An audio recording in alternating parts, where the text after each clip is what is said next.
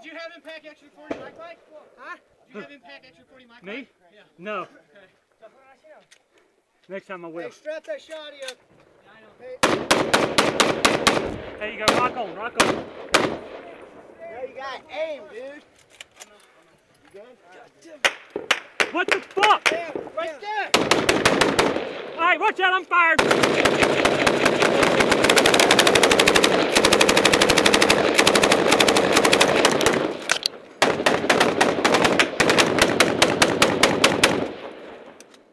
大家好，欢迎收听这一期的禁止携带。录制这期节目的时间是二零二三年的六月十九日。此刻我在美国东海岸的一个小村子里。开头照例说点废话。我一般更新完一期节目，大概再过半个月的时间就不太敢看评论区了，因为评论区里都是催更的朋友，嗯，实在不好意思啊。这一期和上一期隔了一个月零两天，也也还行吧，可以接受哈。啊，关键是有的朋友在我录完一期节目之后，三天就开始催更了。录一期节目哪有那么快呀？但总的来说吧，还是向大家表示抱歉，更新的时间好像有点长了。昨天我去土摩托老师家吃饭。去土摩托老师家开车大概一个小时，在美国东海岸这种农村的标准的美式生活里面，基本上我们都可以被算作邻居了。然后在吃饭的过程中，土老就跟我说：“这顿饭可不是白吃的。”他也在催我更新播客。那么借着这样的契机，我就赶紧更新一期内容吧。这期我想跳脱开跟现实相关的一些行程。其实最近大概一个月的时间内，我走了一些地儿，脑子里面已经构建出了一个新的内容。但是此时此刻，我在美国，我总是想见更远处的中东地区，因为相比之下，这种东海岸农村里面特别安逸的生活，跟遥远的中东形成了巨大的反差。大家都知道，中东支离破碎的场景是跟美国有千丝万缕的联系的。所以在这边想到遥远的中东，对于我自己来说，可能是一种更立体的感受吧。正好也借着这一期内容来回归一下我这个播客最开始的初衷吧。因为最近好多期都背离了这样的初衷，就是根据自己过往的一些经历去描述世界边缘国家最真实的情况。我这一期特别想说，在过去十多年的中东行走之中。算是最特殊的一次行走的经历，即使那一次经历是发生在二零一九年三月份的事情，但是由于经历特别特殊，过去的那些画面还有过去的那些经历，它都在我的脑子里面特别的清晰，所以呢，这一期内容我就想说一下最真实的北叙利亚的情况，也就是罗加瓦叙利亚的真实样貌。这片地区其实对于大部分朋友来说是非常陌生的，因为很少有人会去到罗加瓦叙利亚。在正式开始这期内容的时候呢，首先我觉得还是要交代一些背景资料，这样能更好的帮助大家理解这一片支离破碎的区域。虽然这里面的历史纠葛非常的繁杂，嗯，并不是一两句话就能说得清楚的，而且说历史也不是我所擅长的内容。但是大致还是要交代一下子的。正如我之前很多期播客中不断提到的，就是说在中东地区看地图的时候，一个国家完整的版图范围内，它其实并不能代表这个国家的全部。它的内部支离破碎，会分出许多那种细碎的小区域，每一个区域可能都是一个武装力量所占据的。然后呢，这些各个区域，他们每天都在不断的变化着局势。让每一个这个武装派别所占领的区域也发生着各种各样的变化，所以在往往描述一个中东战乱国家的时候呢，这样的背景知识我觉得还是所必须所具备的。就比如说叙利亚吧，我们看到的这个版图虽然说是叙利亚的全部，但其实它内部呢细分出来非常多的区域。我在前两次去叙利亚的时候，一次是二零一七年，一次是二零一八年的年末，在那边跨年跨到二零一九年。我仅仅去的是阿萨德政府军所控制的叙利亚区域，也就是被很多人所熟知的那些大城市所在的区域。比如说是大马士革、阿勒颇、霍姆斯这些地方。去到这些地方，就是不能指代你去过了叙利亚的全部，而且去到这些区域呢，也仅仅是看到叙利亚的一面。嗯，我个人觉得，描述任何一个国家都不是一两句话，或者说是一两个标签就能把一个国家说清楚的。任何一个国家真的是各种因素的一个综合体，就是太复杂了，没有任何一两句话能将它说清楚。而且呢，每个人对每个国家的理解也不一样，这些东西也往往取决于自己对一个国家了解的程度，还有过往去到那边的各种经历，反正乱七八糟各种综合的因素吧，造成的这样。的一种感官。而且这件事情本身也特别的主观，所以说，其实我自己去描述叙利亚呢，也仅仅是我自己的一个视角，或者说是自己的一个观点罢了。在西亚有一个很重要的游牧民族。我估计很多朋友也知道，他们就是库尔德人。库尔德人目前大概人口是三千万，在中东地区是仅次于阿拉伯人、土耳其人和波斯人的一个民族，人口上是位列第四的，也是全世界就是没有独立国家的民族之中人口最多的一个民族。他们主要就分布在土耳其、伊朗、叙利亚和伊拉克这四个国家。绝大多数的库尔德人都是穆斯林，信仰伊斯兰教。这一切看起来其实呢和阿拉伯人并没有什么实质性的差别，但其实他们跟阿拉伯人之间总是会有一些矛盾，尤其是近年来呢，库尔德人有了独立建国的这样的想法。但其实，在我自己看来，根据他们的一些活动范围来说，嗯，更为笼统一点的说法就是，虽然说是同为穆斯林。但是阿拉伯人呢，更像是平原或者说沙漠地区的穆斯林，然而库尔德人呢，就更像是山地穆斯林。那么库尔德人呢，在这四个国家之内，他们内部也有一些不同的问题。首先，最为平和的就是伊朗了。虽然说是在伊朗内部，库尔德人作为一个少数民族呢，在一定程度上会受到波斯人的一些歧视吧，但其实库尔德人在伊朗各个政府执政的时期，基本上都有参与。而且伊朗对于库尔德人的限制也是最少的，没有限制他们的语言，也没有限制他们的文化或者说是生活方式。而且说实话，库尔德人在伊朗的人口并不算多，他们活动的区域之于伊朗整个国土面积来说也不算大，所以说伊朗的库尔德人反而是问题最少。在伊朗的库尔德人呢，也没有那种特别强烈的民族主义。库尔德人问题最严重的就是土耳其。库尔德人三千万的人口之中呢，有将近一半的人口，也就是一千四百万人是在土耳其境内的。他们主要分布的区域就是土耳其东部的那些山地区域。虽然说在外貌上和土耳其人并没有什么实质性的差别，但其实生活方式呀、语言呀、文化传统上来说，跟土耳其人有着很大的不同。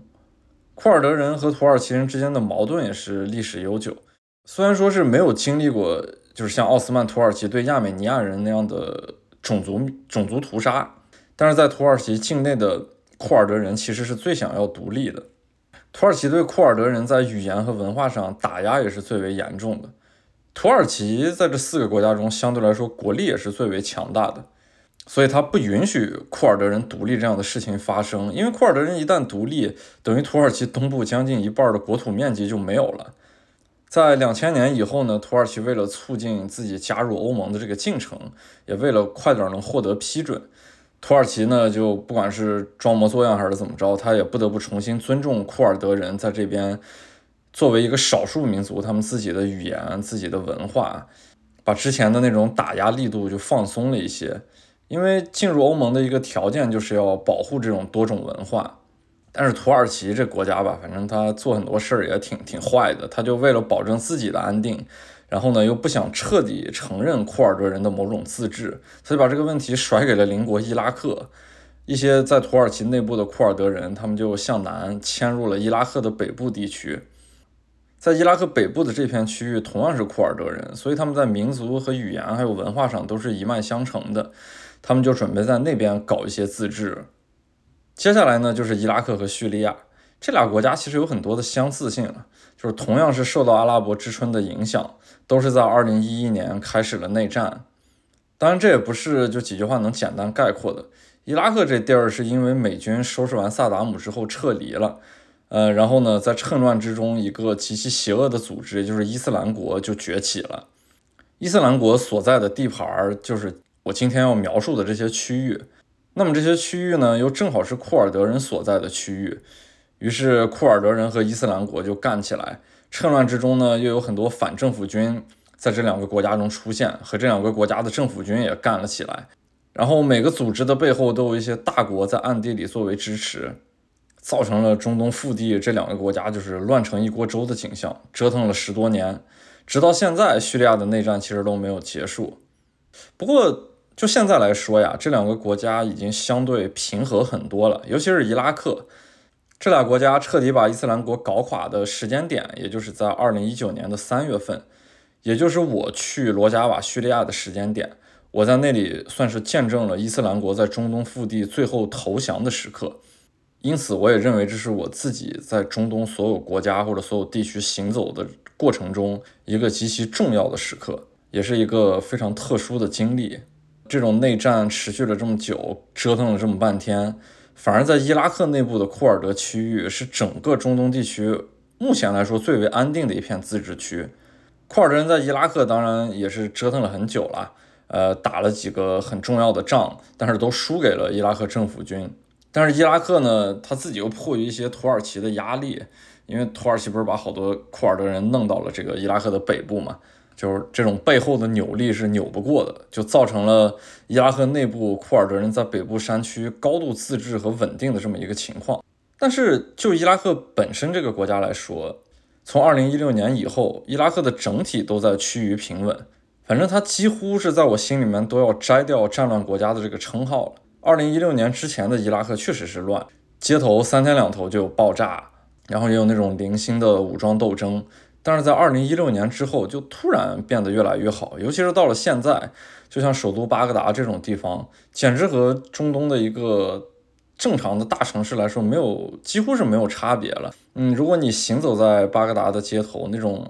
你对周围环境的感知，这种体感上其实和在埃及的开罗没有太大的不一样，什么爆炸、枪击几乎已经不存在了，而且在。疫情期间，就二零二一年的时候，伊拉克几乎对全球的国家实行了落地签，去那边的手续也变得极其简单了。然后很多人都去往了伊拉克，就是这个过去听起来极其邪恶的地方。我看国内好多朋友，或者说是在一些自媒体上也能看到不少人去往了伊拉克。但是我是比较反感一些自媒体的，就是他们去巴格达这样的城市呢，专门挑那些特别破烂的街区，然后拍一些极其片面的东西放到互联网上，仿佛吧就是想让人们看到他们想象中一副伊拉克该有的样子。但其实真正的伊拉克真的已经不是过去大家脑中固有印象中的那个伊拉克了。呃，虽然这期我不是主要说伊拉克，但是这边我还是提到了这么一嘴。也算是为伊拉克更新名声吧。虽然我仍然认为伊拉克不是传统意义上的能够安全或者说是能够放心大胆就去行走的一个正常国家，但是它的背景是一个战乱国家，现在真的是变得越来越好了，几乎是一个战乱国家变为正常国家的一种典范。这其实也是我在中东地区行走很多时候所希望看到的一个景象。就是一个战乱国家在逐渐变好的过程，能看到这样的过程，总会让我自己特别的开心。接下来呢，就是叙利亚，库尔德人在叙利亚的区域中，几乎是以两河流域中著名的一条河流幼发拉底河为界的。嗯，幼发拉底河呢，将叙利亚分为东北和西南两个大的区域。西南区域就是我前面提到的政府军控制的区域，然后呢，幼发拉底河以东北的区域就是库尔德人所占的。库尔德叙利亚，罗加瓦这个名字其实就是来自于库尔德语了，意思就是西部。因为叙利亚内部的库尔德人所占的这片区域，之于整个库尔德人在这四个国家所占的区域，就是在最西边，所以它的名字也就是因此而来的。罗加瓦叙利亚内部是特别的支离破碎，就如果在维基百科上打开叙利亚内战的词条，就能看到以幼发拉底河为界，西南部分的颜色是相对统一的。然而东北部分呢，就是五颜六色的，因为每一个颜色都代表一个武装派别。罗加瓦叙利亚内部有各种各样的武装派别，比方说叙利亚民主力量，有美军，有叙利亚政府军，然后还有东北自治政府，什么叙利亚自由军、叙利亚临时政府，反正乱七八糟一大堆武装派别。不过就是现在总体来说，他们几乎都是库尔德人所占领的那片区域嘛，在这个大区域的绝大部分区域里面，也是一种在叙利亚阿萨德政府和罗加瓦。库尔德人共同就是折腾完之后，形成了一个相对稳定和自治独立的这么一种局面。这片区域虽然没有伊拉克库尔德的区域那么的发达和安定，但是总体来说已经形成了在叙利亚内部的一个相对的稳态了。叙利亚内部其实最乱的区域只有至于它整个版图范围内西北角的那一片区域，就是伊德里布那片地区是最不安定的一片区域，目前。它在这个时代就几乎是成为了全世界恐怖分子的一个温床了，已经是一个真正的世界的死角了。嗯，即使上次土耳其大地震的时候，伊德里布因为离着震中还是比较近的嘛，它的受损是相当严重的。但是即使是这样的情况下，能够真正进入到伊德里布进行救援的组织或者说救援队几乎是寥寥无几，好像只有一个十几人的这种救援队在伊德里布待了没几天就撤离了。回忆起来，大概就是去年差不多的这个时候，六月初吧。我正好就是开车在土耳其东部进行自驾。我之前的博客中也提到过，其实为的就是看一下土耳其的那个库尔德区域，还有就是探访一下两河流域的源头。嗯，对于我自己来说，最重要的目的肯定是要行走一下土耳其和叙利亚还有伊拉克的边境，因为在叙利亚和伊拉克内部，就是与土耳其边境相交的这些区域，我自己已经去过了。然而，真正在土耳其内部的区域，我反而没有走过。去年就是在加基安泰普租了一个车，开始贴着边境线行走，一路沿着边境线走下来呢。这种真实的经历，也真的反映出来罗加瓦叙利亚内部那种支离破碎的感觉。我是从加济安泰普出来就往东走，刚刚过了幼发拉底河没多远，有一个小的口岸，我就过去看了看。土耳其这边的名字我不太清楚，因为那个口岸太小了。不过离它最近的一个小城市叫叙吕奇，叙吕奇呢往东南大概几公里就会到这个口岸。口岸在土耳其这一侧呢，肯定挂的是土耳其的国旗嘛。但是口岸对面挂着的一个国旗是一个三等分的色条旗，从上到下的颜色依次是红、黄、绿。然后旁边呢有一个外立面破损特别严重的小楼房，大概两三层的样子。那个水泥体就很粗糙的露在外面，贴着的好多那个外立面的瓷砖都脱落了，一看就是经历过炮火洗礼的。对面这个叙利亚的小城市叫科巴尼，我过去在罗加瓦叙利亚的时候也经常听到这个城市的名字，虽然我没有去过，但是确实是不断的会听到这个城市的名字，因为它是在罗加瓦叙利亚算是比较重要的一个城市。不过我不知道为什么现在地图上翻译的名字是叫爱因阿拉伯。但是无所谓，我们还是习惯称它为科巴尼。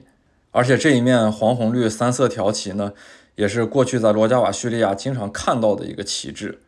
因为它是叙利亚民主力量的旗帜嘛，也就是呃，可能媒体上更多的一个英文简称是 YPG。我们当时在罗加瓦叙利亚的时候，也就是会泛称为库尔德武装。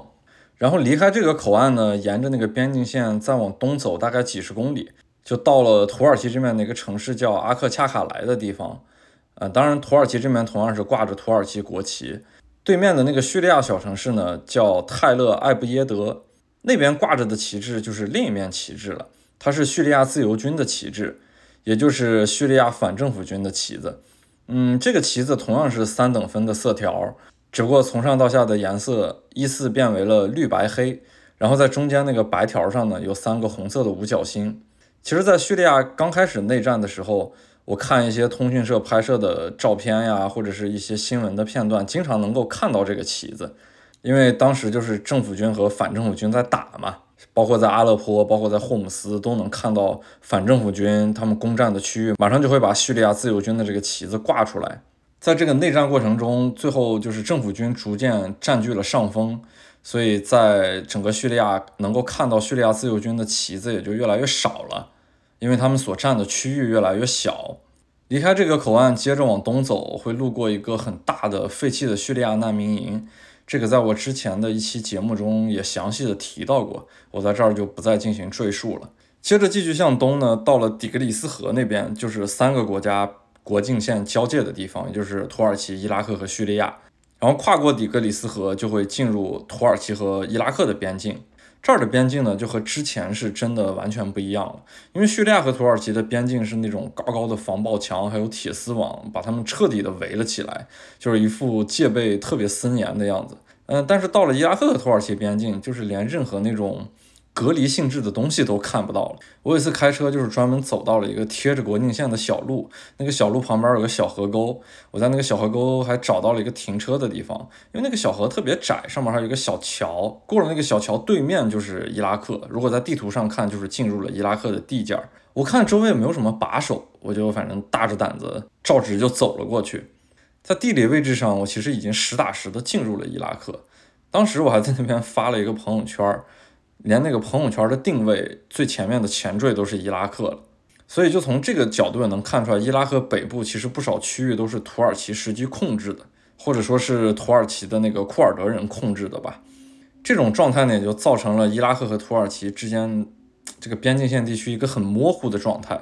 所以说，真的就是开车这么走一圈呢，从体感上来说，我就实打实的获得了这三个国家之间边境线他们状态的不同，他们。背后武装力量的不同，虽然说同样是库尔德人聚居的区域，但是得到的结果也是截然不同的。就真的开车自己这么一走，这些信息就会变得特别的清晰。那么接下来在交代完这些背景之后呢，我就按着上一次去罗加瓦叙利亚行走的这么一个时间轴来说一下我上次在罗加瓦叙利亚那次行程吧。二零一九年的年初，我其实就在叙利亚，只不过是在政府军控制的叙利亚区域。原因就是二零一七年我第一次去叙利亚的时候，只去到了政府军控制区的首都大马士革。然后当时的大马士革郊区其实还在打内仗，只要爬上大马士革一个相对来说比较高的楼房，或者说是爬上它那个西边的山体，就能看到那些炮弹爆炸之后腾起的黑烟儿。所以呢，从大马士革往南北走的路还是很难走的，需要特殊的许可证才能穿越这些正在交战的区域。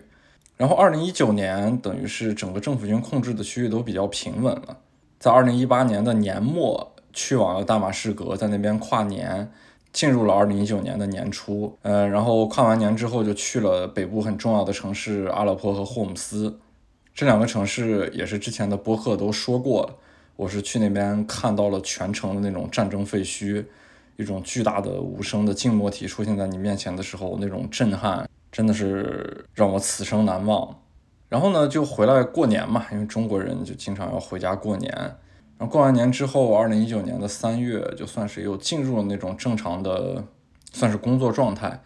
当时呢，我就又和三联生活周刊的前主笔，我以前去中东的搭档刘怡一起商量说去一趟伊拉克。因为是这样，我们之前一起搭档已经去过了叙利亚、沙特，还有阿富汗。因为我自己去阿富汗的次数是比较多的，所以我们在二零一八年去完沙特之后，我就跟他说，我一定要带你去趟阿富汗。嗯，二零一六年的时候，刘怡是去过一趟伊拉克的，他当时也是三联生活周刊的稿子。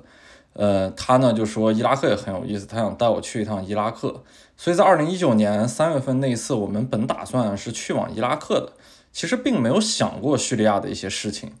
然后呢，到了伊拉克就每天去一些在伊拉克经常去的地方吧，比方说周围的那些古巴比伦城呀、泰西峰呀，还有北边的什么萨麦拉呀这些地方。不过真正对伊拉克地理探索那个扩展，我是到了二零二一年才打开的。毕竟二零一九年三月份那是我第一次去伊拉克，我其实野心并没有那么的膨胀。但是，就是在我们去伊拉克的那个过程中，国际上已经有一个很重要的新闻在不断的发生，就是伊斯兰国在中东腹地，他们最后的一片区域只龟缩到幼发拉底河边的一个小镇，叫巴古兹。然后呢，库尔德武装就在这边向那个伊斯兰国发出了最后的通牒：你们可以投降，你们投降来了之后，我们再对你们进行发配。如果最终不投降，我们会在一个规定的时间点将巴古兹彻底拿下。如果将巴古兹彻底拿下的话，相当于是在伊拉克和叙利亚内部，也就是中东腹地所有的伊斯兰国的所占领过的区域就彻底的宣告结束了。所以我们即使在伊拉克逛的这个过程中呢，这样的新闻也是在不断的出现在耳边。我们当然是很想去看一看了，但是就是因为没有那么大的野心，感觉去那些地方会非常的难，所以呢也没有把这个事儿真正的当一回事儿。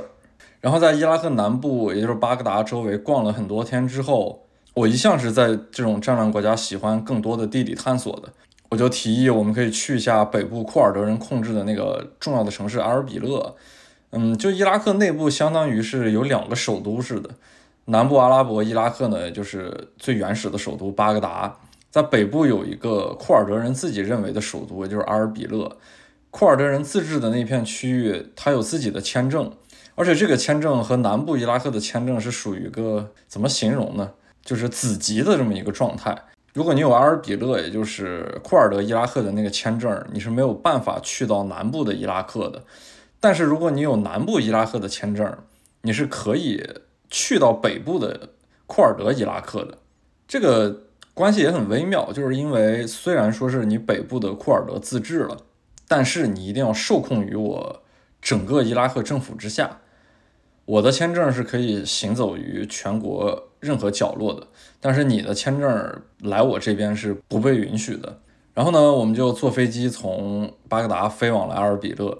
当时二零一九年去阿尔比勒还是比较麻烦的，一下飞机它是有口岸的，虽然是在伊拉克内部，但是也是有口岸的。这种东西也好理解，就相当于是如果我们去香港一下飞机的话，面对的就是一个口岸。然后我们当时出关的时候。那个口岸就说，虽然我们是南部阿拉伯的签证，但是我们进不了埃尔比勒，我们需要有当地的 sponsor，我们才能进入到埃尔比勒内部。嗯，这个时候呢，就是联系了一个线人，这个线人是我之前联系好的，我是为了通过他去办一个摩苏尔的许可证就行。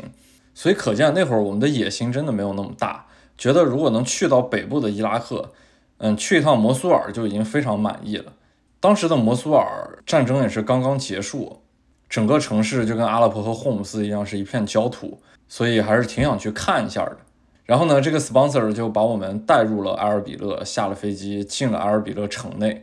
哦，阿尔比勒让我好震惊啊！我说这地儿就完全不是印象中伊拉克该有的样子，嚯，那那种高级公寓、整洁的那种街道，然后建设的特别好。它真的感觉不是一个传统战乱国家里面该有的城市，特别的繁华，特别的安全，然后进去以后甚至于觉得有点舒服。那个线人是一个年轻小伙子，然后一看就是在阿尔比勒混得比较风生水起的那种年轻人，过着特别年轻、特别西式的生活。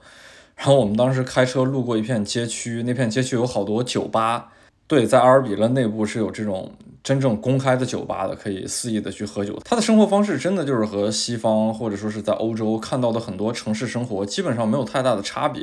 然后在酒吧外面就有很多那些。打扮得很精致，然后穿的衣服也很得体的那些姑娘嘛，然后在开车路过的时候，那个线人就特别调侃的说了一句 bitches，但是他其实说这句话的时候，就一下就能感觉到一个年轻人在阿尔比勒这么一个看上去很当代、很现代的一个伊拉克城市内部一种特别具象的现实体验，这这个感觉就真的是被他那个看上去很轻佻的词汇。一下就概括了出来，把阿尔比勒的夜生活概括了出来。阿尔比勒这个城市是库尔德人就是在自治的那个库尔德伊拉克内部特别想打造的一个旅游城市，所以在阿尔比勒呢有很多的酒店，这些酒店的价格也不高，就是它的酒店的数量已经多过了它的接待能力，有点过剩，所以在阿尔比勒订一个酒店非常的容易，而且那些酒店的基建往往也都不错。会有一些西方的游客，甚至于来到库尔德的区域，就库尔德伊拉克的区域，他们可以去到更东边的一个城市苏莱曼尼耶，去那边进行一些徒步呀或者爬山的这种很自然的活动。所以真的是在整个伊拉克内部，库尔德自治的这一片区域，相对来说是特别安全、特别稳定，然后特别舒服的一个地方。我见到这个小伙子之后呢，我就觉得，哎呀，之前联系他，他许诺的那些事情，比方说帮我们帮我们办那个摩苏尔的许可证，我就有点不太放心。我觉得他应该是，他不是没有能力去办，他就是他肯定会在那种现代化的生活里面会变得比较懒，变得比较没有责任感，所以说我当时见到他以后，也就心凉了一半。我觉得去摩苏尔的这个许可证不一定能拿到，但是他口头上还是在不断的答应着我们说帮我们去办这个去摩苏尔的许可证。在等待的这几天过程中呢，我就去了一趟吉尔库克，从那边坐那种。share taxi，四个人可以拼一辆车去往相同的目的地。我当时就拼了一辆去往基尔库克的。然后基尔库克这个城市其实是阿拉伯伊拉克的一个小城市了。我当时还不太知道，所以我就大摇大摆的坐那个 share taxi 就开始往南走。结果走着走着就发现要过境，就是过那个阿拉伯伊拉克和库尔德伊拉克之间的那个境，有一个很大的检查站。去往阿拉伯伊拉克的时候是非常的省事儿的，因为我是拿着阿拉伯伊拉克的签证就那么进去了。我就很发愁回的时候我该怎么办，因为前一次的经验告诉我在阿尔比勒必须有一个 sponsor 来接我，我才能进去。但是在这样一个陆路的口岸，我周围没有认识的一个人，而且离着阿尔比勒还是有一定距离的，这我也不好把那个线人叫过来。我当时有点发愁，但是哎，无所谓了，也不管，因为我人已经快到了吉尔库克了，我也就无所谓。嗯，在同一个那个出租车上呢，我旁边坐了一个小伙子，然后这个小伙子呢，他会说一点简单的英文，他在路上就开始跟我交流。他们一车人当然是很好奇，一个东亚人为什么会在这个比较犄角旮旯的地方，然后去往一个在整个伊拉克来说不是一个特别重要的旅游城市。虽然大家很好奇，但是大家也没有什么话去跟我沟通。毕竟我在车上的时候，大家跟我笑的打招呼的时候，我能感受到这种好奇和这种热情。但是基于语言的障碍，就没有什么交流。不过这个小伙子在最后快到吉尔库克的时候，还是鼓起勇气来跟我说了几句话。他可能自卑于自己的英语不是特别好，所以一路上一开始都没有跟我进行过多的交流。聊了几句话之后，我知道他是吉尔库克的本地人。然后呢，他是一个学生，他是在阿尔比勒上学，但是他的家乡是吉尔库克。后边呢，我们就聊得挺开心。然后这小伙子呢又特别热情，他就马上进入了那种本地人的热情的状态。他一定要请我去吃饭，中午还带着我在吉尔库克城里面走。我心想，哎，这样也蛮好的，因为我其实对吉尔库克是一无所知的。我我只是在阿尔比勒待着有点无聊，嗯，我想看一下周围有哪些地方能去，所以我就选择了吉尔库克这么一个不远不近的地方，我当天就可以进行一个往返的一个小城市。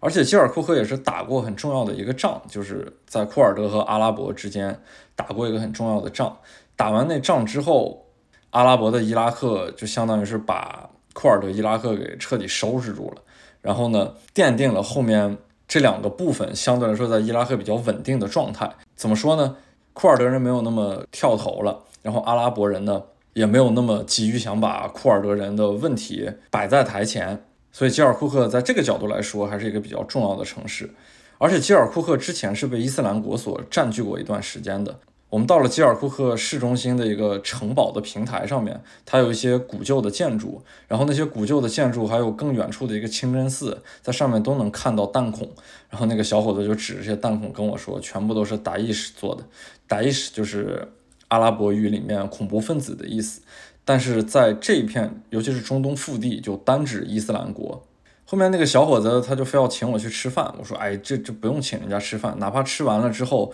这钱也应该是由我来付，因为他给我做了一天免费的导游，还这么热情，然后让我在一个很陌生的城市，虽然逛的时间很短，但是有了一个很好的体验。但是那小伙子就是真的是带有那种本土气息的强烈的好客，他就坚持不让我付钱。不过我看了一下那个。”饭钱也没有很贵，大概我们两个人只吃了人民币十多块钱，啊，当时我心里面就相对来说好受一点了，因为十多块钱就是两三美元的价格，在全世界来说都不算贵的一个价格。后面呢，我们逛一起在那个城里面逛的时候，这个小伙子就回归到了一种我在整个中东地区都经常见到的一个人们特别习惯聊起的话题，就是追溯自己的祖先，在这种。文明很厚重的区域，人们好像都比较喜欢追溯自己的祖先是谁谁谁谁，好像要表明一个自己的血统多么的纯正，或者说是整个他这个人的生活的支撑是在这个历史的长河里面有过留存的。这个这个感觉还挺逗的。那个小伙子就跟我说，他跟我说了一堆那个 grand，然后最后说他的 grand grand grand 啊一大堆，然后 father 是亚述人。他说，所以说我们跟阿拉伯人也不太一样。我们亚述人是跟阿拉伯人打过仗的，我们有非常厉害的骑士，我们有很强烈的战斗精神，然后就挺有意思的。其实这种话题在整个伊拉克或者说整个阿拉伯地区是经常听到的。你随便跟一个人聊天，他都会追溯自己的祖先。嗯，在加尔库克简单的逛完没多长时间之后。他还把我送到了那个重新可以坐那个 share taxi 回到埃尔比勒的汽车站，帮我叫了一个比较靠谱的出租车，我就又跟的几个人挤的一个小出租车回那个埃尔比勒。哎，这次回的时候还是挺顺利的，在那个边境的检查站，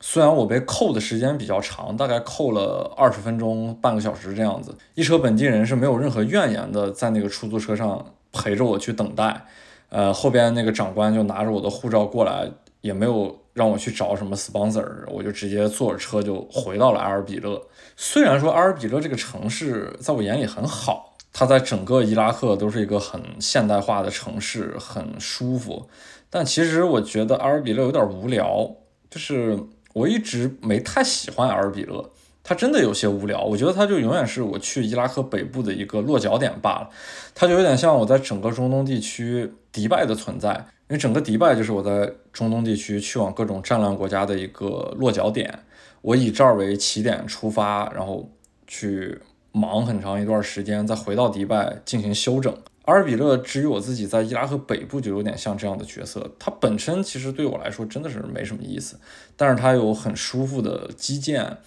很不错的酒店，住进去会让人觉得非常的放松，很舒服。如果去外面忙一阵儿，因为在往往在这种战乱国家忙的过程中是需要吃一定苦的，再回到阿尔比勒这么一个比较舒服的环境里面，会让人特别的舒适，特别的放松，也标志着一段旅程的结束。结果在等了好几天之后，我再配上这个无聊的城市，我之前对那个小伙子，就是我那个线人的想法，基本上就应验了。他每次都在推诿，或者说是找一些借口，说是啊，这我们的这个许可证正在办，然后让我们稍安勿躁，再等一等。但其实我觉得他压根儿就没有去做这件事儿。就在这个等待的过程中呢，我发现了我的另外一个朋友，她是一个意大利的女摄影师，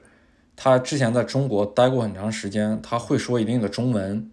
她甚至于之前还嫁给了一个中国的男人。他的一个拍摄项目是在伊拉克和伊朗，跟那个同性恋群体有关的，所以他就在离婚之后，一八年、一九年这个年代就经常是混迹于伊拉克这个地方的。他是世界上另一个很著名的图片机构，也就是七图片社的摄影师。我在博客里面老提到的一个很重要的图片机构是马格南图片社，然后马格南图片社过去有一个非常厉害的摄影师叫詹姆斯纳切威。这个仍然是在世的全世界最厉害的战地摄影师。然后呢，詹姆斯纳切威离开了马格南图片社之后，成立了一个新的图片机构，就叫七图片社，就是数字七 （seven），也召集了很多其他的那些摄影师进来。他们是更偏重于新闻和报道的，因为马格南图片社到了后期会有一些微妙的转型。他们在二战之后那些特别鲜明的优势就。渐渐的弱化下去，但是七图片社呢，他就要做那种很硬的东西，很直接的信息。然后我这个意大利的摄影师朋友，他就是七图片社的摄影师。我当时正好看到他发了那个 Instagram，他就是在罗加瓦叙利亚内部。我当时就说，哎，竟然有朋友就在罗加瓦叙利亚，那么我知道了有朋友在，他一定有进去的办法，我有没有办法？我有没有可能通过他去问一下，我们能不能去到罗加瓦叙利亚？如果能去到罗加瓦叙利亚，那么我眼前的摩苏尔就变得没有那么重要了。我将去往一个新闻点更加明显，或者说是在我整个中东行走经历中更加难以触碰的一个区域，还有一段极其特殊的经历，所以我就试着给他发了信息。但是由于那边的网络不是特别好，就罗加瓦叙利亚的网不是特别好。过了很久之后，他才给我回了信息，并且很热情地告诉我说是我们可以去，需要给他几天时间，他帮我联系好线人，并且给我们办许可证，问我们要了护照的信息，还要一个记者证。我是没有记者证的，然后我们做了一个假的记者证，就是能够去作为那个。办许可证的材料就好。因此，就是我人生中第一个记者证是假的，并且是在伊拉克办的。办了这个记者证是为了去叙利亚，这个东西太奇妙了。就是就我我自己还是很喜欢这样的经历的，有一种在世界之中各个偏远的角落混得像一个万金油一样的这种状态。但是我们进入那个罗加瓦叙利亚的代价是非常高昂的。当时的价格就给线人的价格是一天一千美元，我们打算去五天，也就是五千美元，这个价格是很贵的。然后我就跟刘姨商量了一下，她也是一拍即合，她觉得，因为她她也同样觉得这样的经历实在是太难得了，然后这样的时间点也太难遇到了，我们将见证伊斯兰国最后在中东腹地的覆灭，所以我们俩就打算一起 share 这个钱。一人一半儿，还是决定要去。虽然时间不长，虽然能获得什么都不知道，但是能进入到罗加瓦叙利亚，还是会觉得义无反顾，就是要去。于是就跟我那个七图片社的朋友敲定好，可以帮我们去办那个许可证。然后我们找的一个新的线人，他是一个很特殊的背景，他其实是伊朗人。然后呢，在年轻的时候跟着难民潮去到了欧洲，最后他又去到了英国。在那边拿到了一个身份，由于他会英文、会波斯语，然后也对战地的这种东西感兴趣，所以呢，他就成了 BBC 的一个雇员，然后在那边帮 BBC 拍摄一些视频，拍摄一些新闻前线的东西。但是呢，他由于在罗加瓦叙利亚混了很长时间，所以呢，他就跟库尔德武装的新闻官，还有各种机构都混得比较熟了。他是有能力去帮我们这两个外人拿到许可证的，而且在那边罗加瓦叙利亚一听，竟然有两个中国人要来到这个地方，他们是特别好奇和感到意外的。在之前这么长的时间，叙利亚内战这么长时间之中，好像只有一个央视的记者通过官方的途径去到过罗加瓦叙利亚。除此之外，就再也没有中国人进入过罗加瓦叙利亚。而且在伊斯兰国投降的这么一个很重要的时间点，全世界的媒体都汇聚到了罗加瓦叙利亚，唯独见不到的就是中国的媒体。然而，我们这种野生的，就刘怡可能还算媒体的人，我是纯粹是野生的，我是一个独立的、自由的摄影师。在这样的契机之下，作为一个中国人的身份去到罗加瓦叙利亚。我觉得这个东西可能也是对我们自己的一个加分项吧，就是比较容易的可以获得罗加瓦叙利亚的许可。其实对于我自己来说，如果真的能够进入到罗加瓦叙利亚，我是可以不计代价的。就过往虽然我去过了很多中东地区最重要的区域或者说是城市，但我看到的那些都是战争结束后的形态。虽然说眼前的那些场景，还有发生在这里的那些故事。它都是真实的，都是无可复制的，但毕竟我看到的都是过去时，我好像没有真正参与到某个事件最核心的涡旋之中，我永远感觉自己像一个局外人。我自己呢是一个自由的、独立的摄影师，这件事情它有两面性，它有好有坏。好处自然就是我是自由的，我在面对这样的机会的时候，我可以自己去花钱。自己去对自己负责，但是我可以把这个事情做了。坏处呢，就是没有任何保障，没有背后的媒体，也没有背后的支持。但其实呢，就国内的媒体，说实话，他并不会对远方的故事真正的关心。这些事情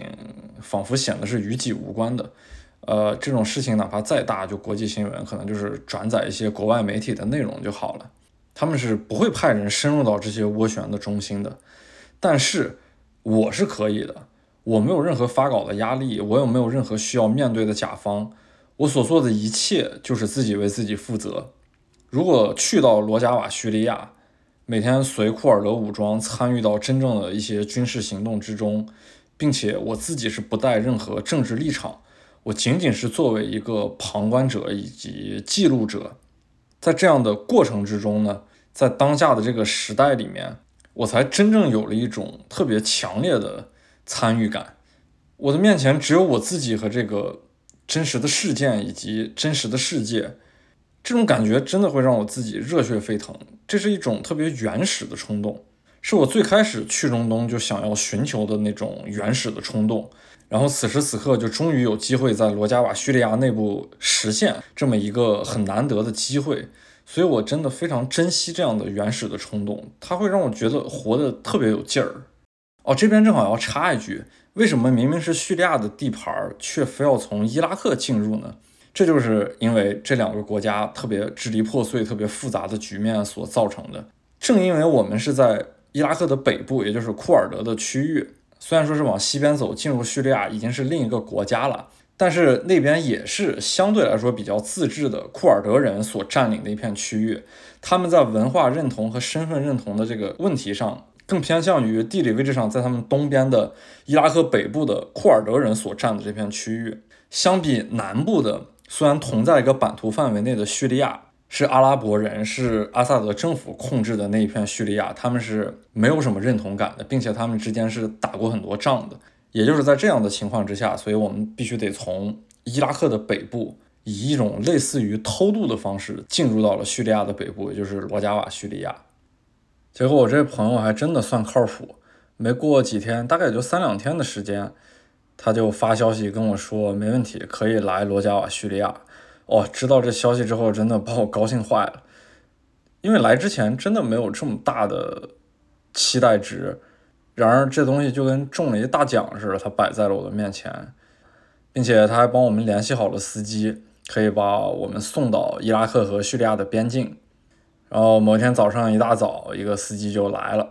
开着车把我们俩送到了边境。送到边境是一个特别简易的那种出入境的小房子。就那种最粗糙的，用砖头随便垒的一个小的一层楼的房子，进去之后，那官员一看是中国人来了，就特别高兴，然后打招呼什么的。当然，这种高兴它是存在于一定的，真的是太少见到中国人了，一种强烈的好奇吧。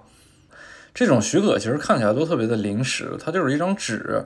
然后上面打印出来一些东西，最主要的就是几个重要的负责人的签字，还有盖章。这个东西就相当于是一个签证，或者说是我们能在罗加瓦叙利亚内部行走的一个身份证明。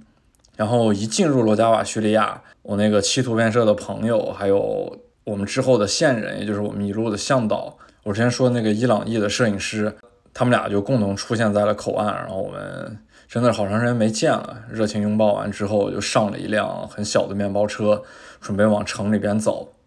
其实去之前，说实话，对罗加瓦叙利亚内部任何的想象都是没有的。这片区域太陌生了，就在我的地图，在我脑中的地图里面，这片地方基本上等于是空白的。我在去之前，我也单纯的认为。我去过的政府军控制的叙利亚，那就是叙利亚的全部。我从来没有想象过有一片独立的区域，它产生在叙利亚的内部，并且这么难以到达，而且是要通过伊拉克才能进入，并且需要付出高昂的代价。就真的是经历了五天之后，我才逐渐摸索出来我们是一个什么样的线路，我们为什么去到那个里边。不过上了面包车之后，我就开始观察周围的地貌，跟在伊拉克北部没有太大的差别。也是那种很缓的大的荒芜的山坡，它没有那种特别激烈的高山，但是你能感觉到这是在一片高原之上，然后那种很清澈的阳光从远处射过来，就非常的晃眼。路上并没有太多的村庄或者说是城镇，就连人都很少，最多的其实就是一些检查站，我们经常就得停下来度过一些检查站，因为这真正的是战乱地区。这儿的所有的战争都不是开玩笑的，经常会一触即发，也不知道什么地方会有暗枪，也不知道什么地方会有直接的冲突，所以每个人都是处在那种非常真实的在战地里面该有那种状态。在路过一个小村子的时候，旁边也是有那种很简单的小卖部，然后里面挂着各种各样的食物或者是商品。在罗加瓦叙利亚内部，我以为非常封闭的环境下，但其实也能买到很多国际商品，比方说最常见的百事可乐、可口可乐。啊，我当时忘了，应该罗加瓦叙利亚大部分都是百事可乐。除此之外，我觉得应该大部分都是那些要么是土耳其，要么是伊朗生产的那些食物呀，或者零食之类的。毕竟小卖部嘛，我们就是为了停下来歇脚、喝个水。因为我是摄影师的这个身份上的习惯，我是经常穿一身黑衣服的。这个这个是有原因的，就是因为比方说我在一些交通工具内部，像车呀、飞机啊之类的，如果我拍摄窗外的东西，黑衣服是反光最少的。如果穿一个白衣服，经常可能隔着玻璃的时候，那车窗能反射出来自己的衣服，从而影响画面的一种纯净度。然后我们在这个村子里面歇脚的时候，由于是东亚人嘛，就吸引来旁边。那些小孩的一些围观，那其中那些小孩对我的衣服就指指点点的，因为我穿的一身黑，他们嘴里面还默念的一个词语是 “daish”。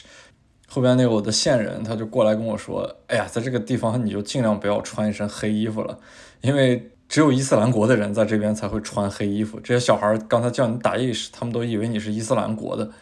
哎，不过这个时候就让我产生了一个特别奇特的疑问，就是这些本地小孩。他们看到被误认为打意识的这种人，竟然能如此的平和。伊斯兰国是全世界定义为恐怖组织的，而且他的手段真的是极其残忍。但是真正到了伊斯兰国控制过的区域的时候，普通人竟然能如此平和的看待他们，这个事情让我感到非常的意外。所以第二天开始，我就直接把衣服换掉了，确实不太适合穿一身黑，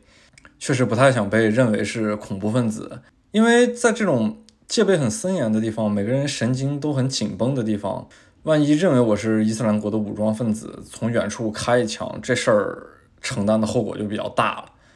在不断的这种荒芜和为数不多的小村镇之间穿过，开车开了很长时间，因为那个检查站很多，路面也没有特别好，终于到了一个小城市，叫卡姆什利。卡姆什利是整个叙利亚比较偏东北的一个小城市。那个小城在我印象中就是特别的杂乱，然后特别的破败。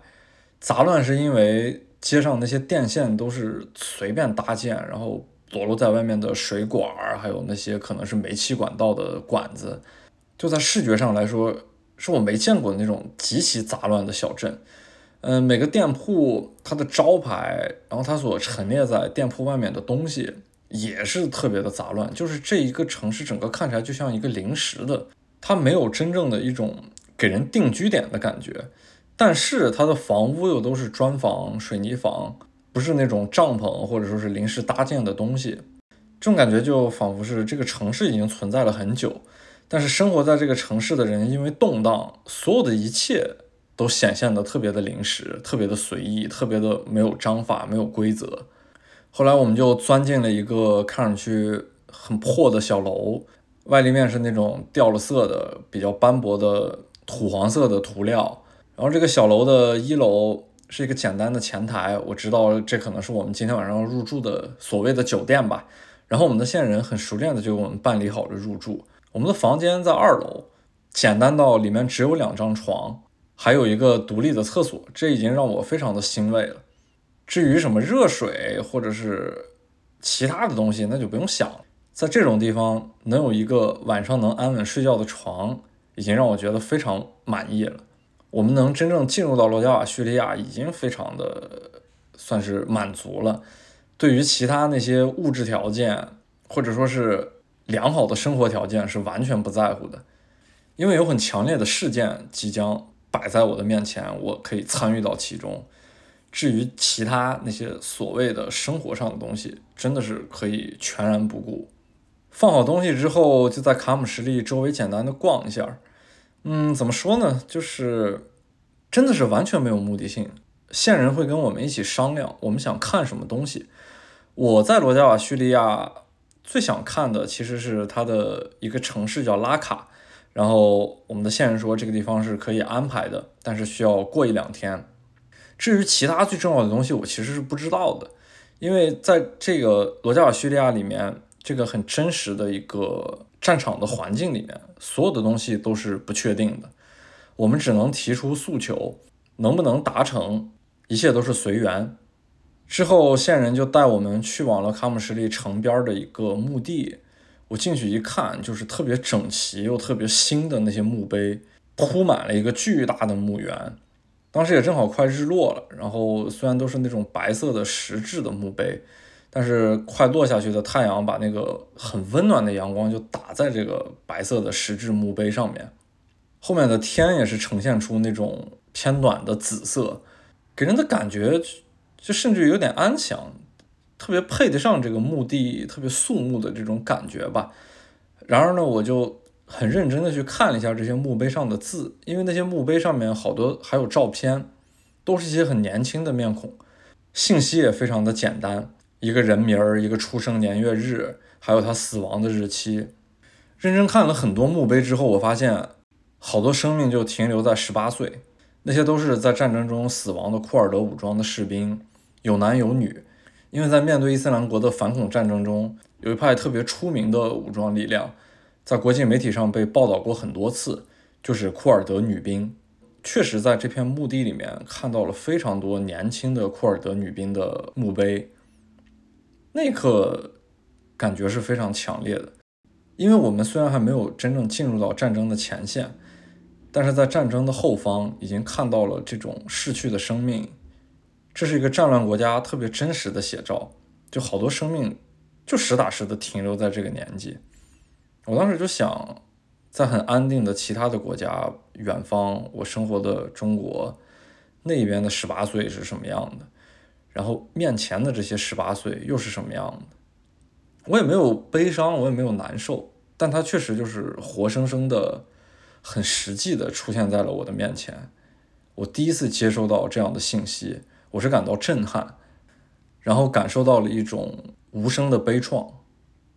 离开墓地，就在城边特别懒散的走了走，太阳马上就落下去了，然后整个城市也变得安静了下来。其实卡姆什利虽然说是在战乱地区的一个小城市。但它的白天还是比较喧嚣的，特别配得上它原本的那种杂乱。我刚才形容的那种杂乱，到了晚上，这个城市会迅速变得安静下来。然后呢，这个夜晚就会显得特别的颓败。我们连找吃饭的地儿都变得比较困难，只在酒店附近的楼下有一个很简单的餐厅，在那边坐着吃饭。我发现，在那个餐厅里面，就不光我们几个外国人的面孔了，其实还有很多外国人的面孔。那些人也都是国际上的记者，因为这个事情很简单，就是在伊斯兰国最后投降的这个时刻，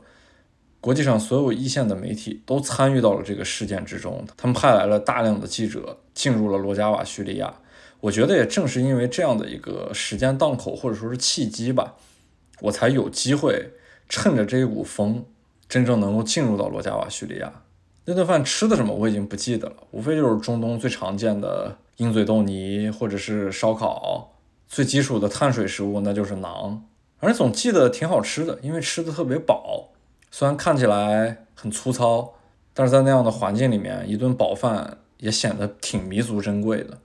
第二天一早起来呢，我们就去往离卡姆什利不太远的一个城市，叫哈塞克。去那边最重要的一件事情，就是要在那边的新闻部门去办许可证。为什么又要办一个许可证呢？因为我们之前拿到的那个许可证只是相当于是一个签证一样的东西，我的身份就是那张纸代表的所有的信息。就我在这边做的所有的事情，我的护照证明不了我是我的，只有那张纸上的信息才能证明我是我。不管我发生了什么意外，或者说是当我离开罗加瓦叙利亚的时候，一切东西都是以那张纸为准。我第一次觉得我的生命，或者说我我要经历的一段时间。仅仅是为一张纸而活着，在哈萨克要办的其实是通行证。这个通行证是在我有身份证明的基础之上，行走于各个城市之间，走各个的道路，通过各种检查站的时候所需要证明的东西。所以，一个是证明身份的证件，一个是能够让我通行的证件。这些东西在战乱地区都是缺一不可的。这个就和在阿富汗似的。我去年在塔利班控制之下去那个阿富汗。护照是可以证明我身份的东西，然后呢，我去信息文化部办的那个路条，就是能让我在整个阿富汗行走的一个通行证明。两个东西是缺一不可的，这是战乱国家一个特别常见的标志。其实，在伊拉克也是这样的，只不过在伊拉克这个政策要松动的很多，大部分时候各种检查站通过护照就可以证明了，然后你可以跟他沟通，你说我是游客。那么很多地区它也会让你通行的，不需要办一个特殊的通行路条。然后在办路条的过程中，我也得知到一个消息，就是在每天天黑之前，整个罗加瓦叙利亚的所有道路要进行戒严。就这个城市白天的时候是可以有一种在光明之下来回穿梭的这么一个机会，天一旦黑下来，整个罗加瓦区域就还给了战场，还给了一种戒备森严和高度的警惕。所有不安定的这种因素都会趁着夜色重新回来。每个士兵他都要各司其职，去控制即将发生的一些可能出现的战争。我去了这么多中东的地区。真正需要戒严的，还真的就只有在罗加瓦叙利亚这一次。后面我才知道，也就是近几年吧，在同样是库尔德人控制的伊拉克北部和叙利亚北部这个之间，甚至于有一些小的给游客开展的旅游项目，就是在伊拉克北部的库尔德区域，可以像偷渡一样来到哈塞克，也就是罗加瓦叙利亚内部的哈塞克，我办通行证的这个城市。但是这个项目也就是只能去到哈萨克，其他的城市都没有办法涉及。如果对那些收集地区或者国家有特殊癖好的旅行者，他们可以尝试一下这样的方法。嗯，不过我说实话，如果只来哈萨克，什么东西都看不到的，它就是一个相对来说比较正常的城市，跟我之前去的卡姆什利没有太大的不同。然后周围来的道路也是同样的荒芜，只看这些表象。其他地区也不能行走，是没有办法感受到真正的罗加瓦叙利亚内部是什么样的。哈萨克毕竟离的边境也不是特别远，在办好通行证之后，离开城市去往了郊区的一个营地。一进那个营地，就看到一些正在训练的库尔德女兵，然后我们同车的几个媒体记者就开始下来跟库尔德女兵交谈，给他们拍摄照片。这还真的是第一次见到在媒体上经常能够看到的库尔德女兵，嗯，她们算是活生生的出现在了我的面前，而且当天是一个特别特殊的时间点，就是三月八日，也就是国际妇女节。在交谈的过程中，我才好意思看着他们所有人的面容，然后他们有的也很害羞，然后有的呢也很奔放，也很直接，特别有活力。就这些女孩真的是非常的年轻，我没有看到一个年龄像是超过三十岁的。在打击伊斯兰国的这个过程中，无数的库尔德人参与到战争里面，无论男女，所以库尔德女兵形成了一个特别特殊的武装力量。库尔德武装的英文缩写是 YPG，然后库尔德女兵她们也有自己的特殊的英文缩写，叫 YPJ，所以 YPJ 是专门单指库尔德女兵的。库尔德女兵在库尔德武装力量之中是受到了很高的赞扬，并且受到了足够的尊重。他们几乎是自发的，然后经过很短暂的训练，就真正奔赴了前面的战场。所以有很多年轻的生命，就像我之前在卡姆什里看到的那些墓碑上面写着的，就停留在了十八岁。他们的生命就牺牲在了为他们认为正义、为他们认为正确的事情上，并且真正是在保卫自己固有的家乡。不过更仔细的看他们呢，就会发现他们其实肤色也是不尽相同的，有的会偏黑一些，有的会偏白一些。呃，人种上呢也不是完全的库尔德人，还有一些其他地区的人，他们有的人会说各种各样的外语，所以这也是库尔德武装一个特别明显的特征。很多世界各地的人，尤其是以西方为主的，他们会参与到这个库尔德武装之中。这些地方也不是他们的家乡。他们认为自己所谓的一种该去奉献的理想，然后也参与到自己认为正确的事业之中，去共同抗击在理想上来说共同的敌人，也就是伊斯兰国。然后反观伊斯兰国那边呢，如果站在伊斯兰国的角度，它也是同样的，也有很多来自世界各地的穆斯林参与到伊斯兰国之中，去做他们认为所谓正确的事情。因此，库尔德武装和伊斯兰国。在打仗的过程中，除了本地人，真的是能看到世界各地的其他人，他们都在为自己所谓的理想去进行奋斗，都在构建自己认为是自己正义之下的理想国。当然，国际社会对他们是有评判的。我们知道，相对来说，库尔德武装是更加正义的，伊斯兰国是真正的一种邪恶，它是毋庸置疑的恐怖组织。最后，同样是一个日落。那些女兵站在那个操场上面，中间还拦了一个网球的网子，他们就各自有说有笑，然后那种很暖的阳光打在他们的脸上，打在他们各种各样的肤色、各种各样的人种的面庞之上，哦，那个感觉还是挺奇特的。所有的一切都很真实，他们身上背的枪，他们脸上的笑容，然后他们随风飘动的那种发丝，他们身上那些迷彩服磨损了的地方，还有背后的砖墙露出那种很斑驳的痕迹，角落里停着的装甲车。就这种画面，仿佛只应该出现在照片或者是电视新闻的节目之中，而此时此刻就真的很真实的将我包裹了起来。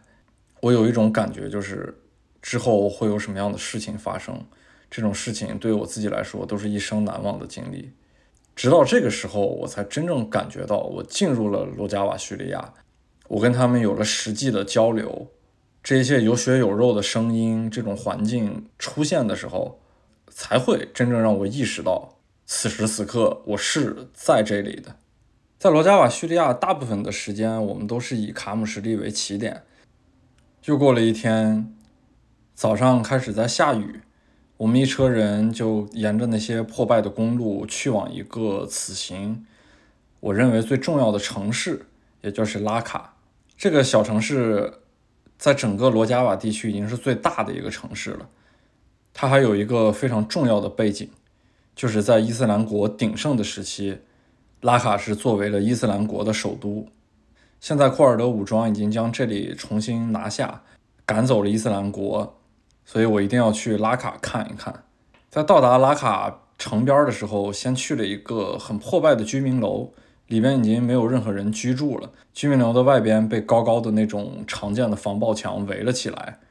我们进入之后，有很多库尔德武装也是很热情的在打着招呼，然后墙上挂着库尔德武装的旗帜。我印象比较深的就是在这个阴雨天之下，这个居民楼附近不远处有一个巨大的像粮仓一样的建筑，但是它的另一侧就感觉被巨大的炮弹袭击过之后，很扭曲的倒下。那个视觉冲击力还是很强的。其实我去过阿勒颇、霍姆斯这样全城战争废墟的城市，但是看到这么一个巨大无声的水泥体，在炮火之后扭曲的坍塌的那一面，还是挺震惊的。在视觉上，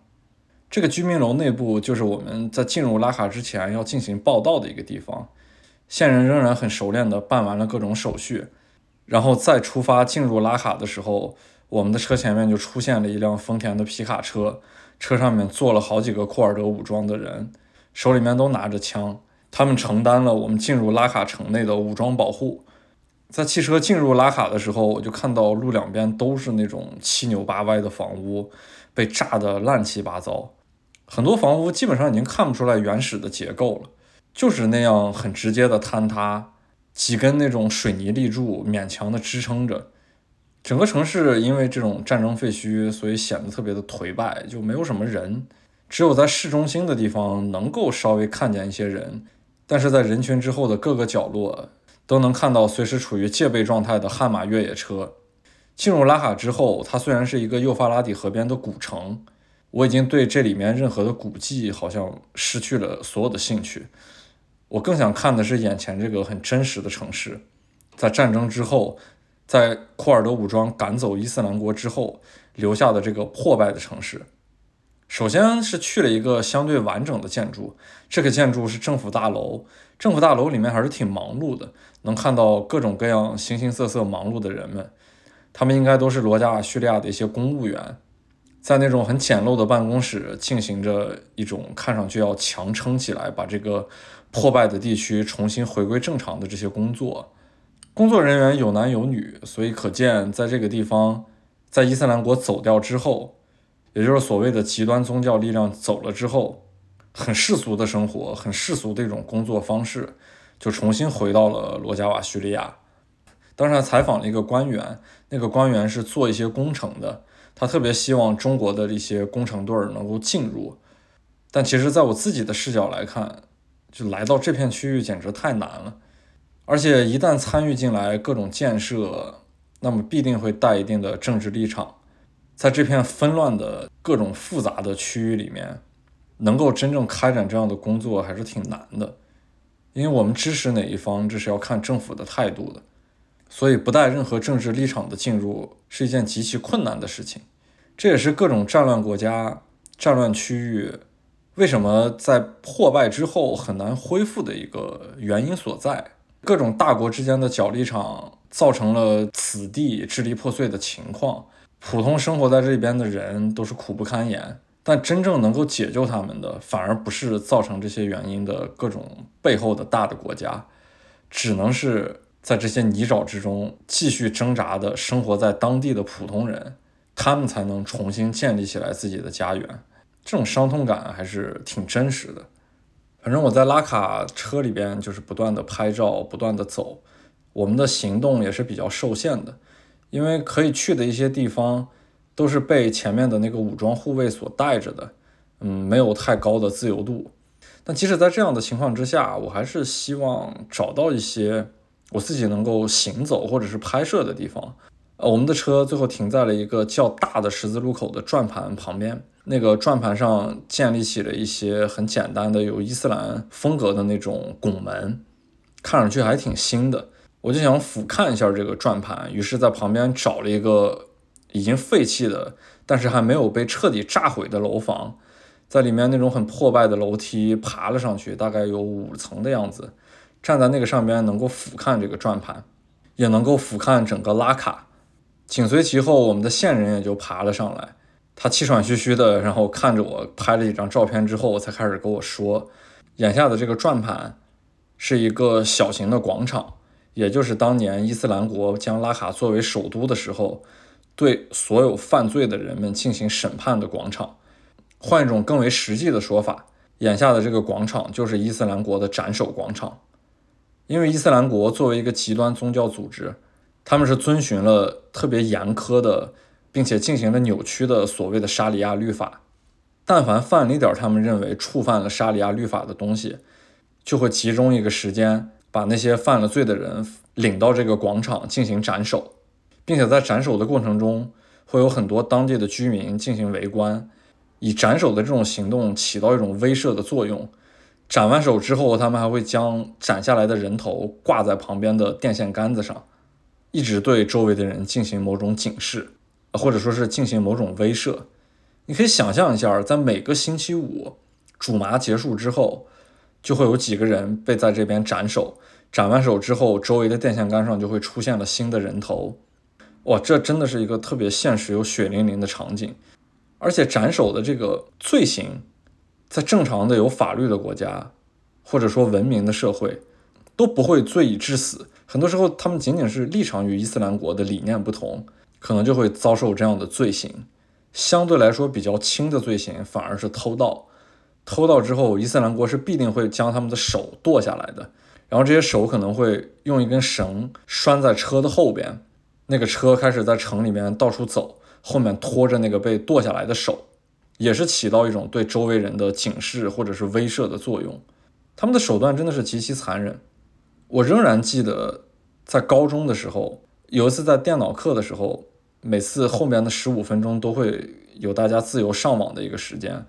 嗯，其中那些班里边对电脑比较灵通的同学，他就会找一些视频网站拿来看。我当时就记得非常清楚，有一个有一个画面是几个人戴着黑色的头套，在念完一段话之后，将将眼前跪着的一个人的头套摘下来，直到活生生的把那个头完整的割了下来。反正当时这个画面一直恶心了我好几天，吃不下去饭。我一直以为那是假的，那是电影里面的，但谁知道这就是真正的极端恐怖组织的手段。当时是二零零四年。其实并不是伊斯兰国做的这些，而是一个恐怖主义最大的头目之一，叫扎卡维的人搞的这个。他是第一个运用互联网去传播他自己这些极端恐怖手段的这么一个恐怖分子，而后却有很多人去追随他。后来他被美军通缉，他的悬赏令达到了两千五百万美元。他因此还特别得意，他认为他跟基地组织他的那些偶像，什么本拉登、扎瓦西里，达到了同一个被通缉的水准。而后这个年轻人，这个恐怖的年轻人，被美军精准打击之后死掉了。追随他的那些人，结果被一个叫巴格达迪的人拿来继承。巴格达迪把这些追随过扎卡维的人组织起来，形成了一个新的组织，也就是在伊拉克和叙利亚内战趁乱之中崛起的全世界基本上是最邪恶的恐怖组织——伊斯兰国。而此时此刻，我就真正在过去伊斯兰国鼎盛时期，他们认为的首都，他们进行斩首示众的广场，他们执行自己所谓严格律法的地方，此时看着这样的一个转盘，这样的一个广场，就想到这些血淋淋的过往。还有面对眼前这个七扭八歪的城市，这种憋闷的情绪仿佛都没有办法去疏解。在当时那样的一个场景之内，下楼之后呢，旁边也有一些很破败的建筑，已经被废弃的。有一个房间我印象中特别清楚，那个房间的地上现在铺满了那种被废弃的罐头的罐儿。这个房间后面线人跟我说，是过去一个废弃的厨房，由于离着那个广场特别的近。这个厨房就充当了伊斯兰国的审讯室，对那些所谓犯罪的人们进行审讯，然后很快的就拉到广场上，要么砍手，要么砍头。但是在这个过程中，看到一个老太太进入了这个厨房，跟我们进行了交谈。交谈过程中呢，也问了一些问题。嗯，我比较好奇的问题就是，他们当地人是怎么看待伊斯兰国的？结果老太太跟我说，伊斯兰国其实还挺好的。因为伊斯兰国统治他们的时候，他们的治安是特别的好，没有人敢犯罪，并且他们作为小商贩，如果进行买卖的话，所有的东西都是免税的，所以价格也不是特别高。在当地人看来，国际社会承认的如此邪恶的一个组织，它竟然有对当地所谓利好的一面，带来了良好的治安，带来了所谓他们认为正常的社会秩序，也带来了较为低廉的物品价格，就可见。生活在这边的人，在一个没有正常国际秩序的情况下的人，过去的生活可能会更加的困难。